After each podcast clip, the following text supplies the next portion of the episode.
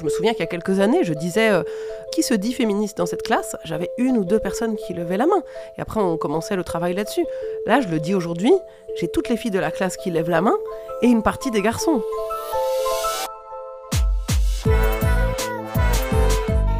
Elle change le monde, c'est un média dédié à l'action des femmes engagées. Dans chaque interview, découvrez l'histoire d'un combat militant, une idée concrète pour changer votre monde et un engagement pour demain. Partageons ensemble un récit et des convictions qui nous inspirent. Camille Bloomfield change le monde, c'est le récit d'une pédagogie engagée, un enseignement innovant porté par une professeure de littérature passionnée. Depuis 15 ans, elle réinvente sa méthode pour porter ses étudiantes et ses étudiants. Camille Bloomfield est maître de conférences en littérature française à l'université Paris-Cité. Dans ses amphithéâtres, elle aborde avec conviction les enjeux de parité et d'accès à la culture.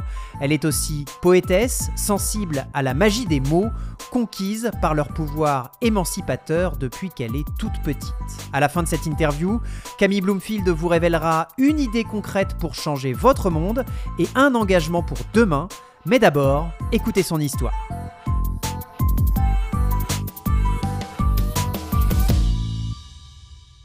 Toute petite déjà, je me souviens qu'il euh, y avait euh, des combats autour euh, de la langue.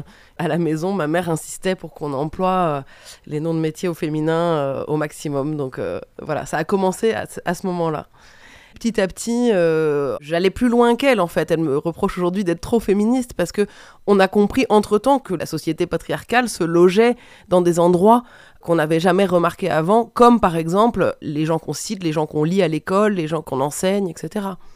Ça a été de, façon concomitante avec mon propre euh, cheminement euh, féministe concernant ma personne, en fait. C'est-à-dire qu'à la fois, euh, j'ai essayé, et j'essaye encore, d'arrêter de me censurer, d'avoir peur, de me sentir illégitime, sur le fait d'oser aller faire des conférences internationales, etc. Donc de dépasser ce sentiment d'illégitimité.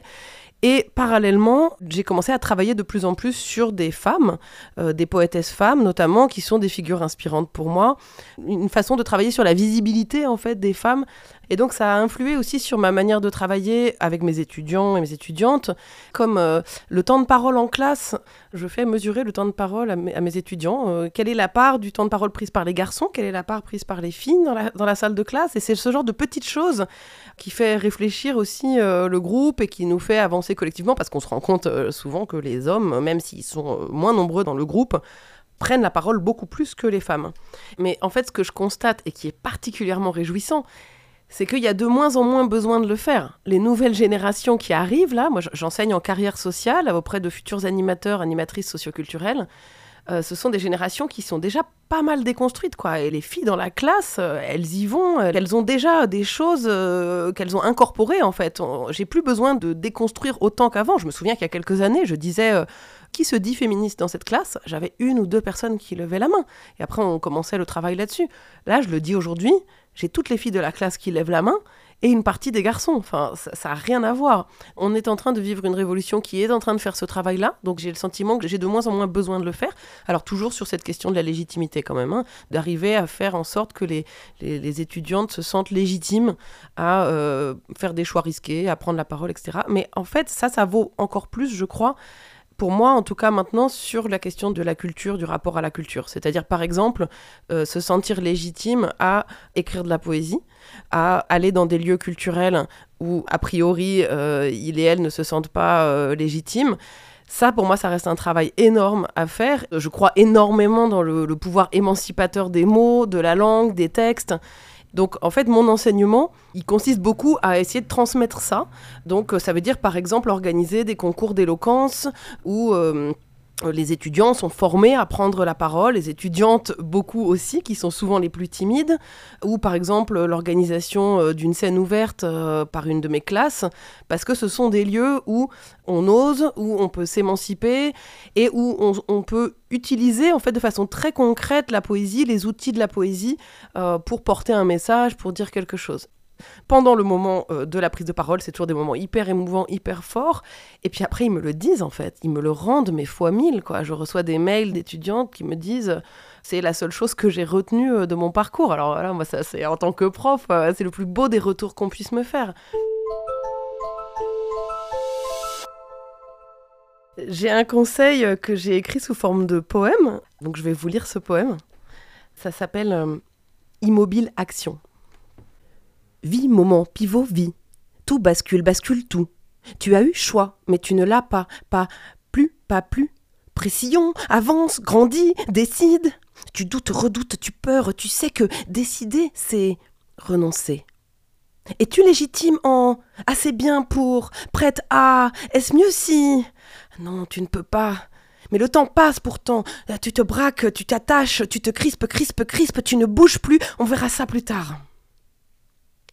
Exercice numéro 1. Fermez les yeux. Pensez comme un homme. En choisir un qui n'a peur de rien, qui ne se pose pas tant de questions. S'imaginer l'action. Inspirer. S'élancer.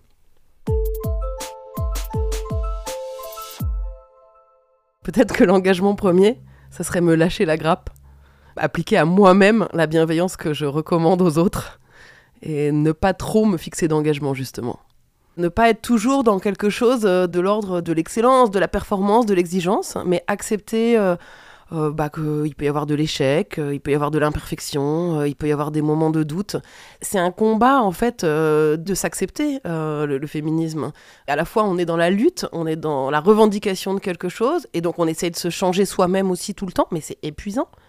Donc euh, juste accepter parfois que les choses vont se faire à leur rythme.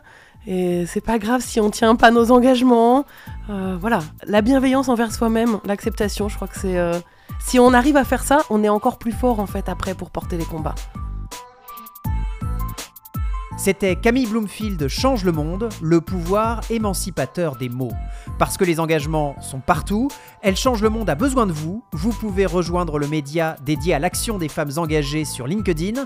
Vous y retrouverez l'ensemble des interviews et vous pourrez nous contacter pour faire entendre votre voix, votre manière à vous de changer le monde.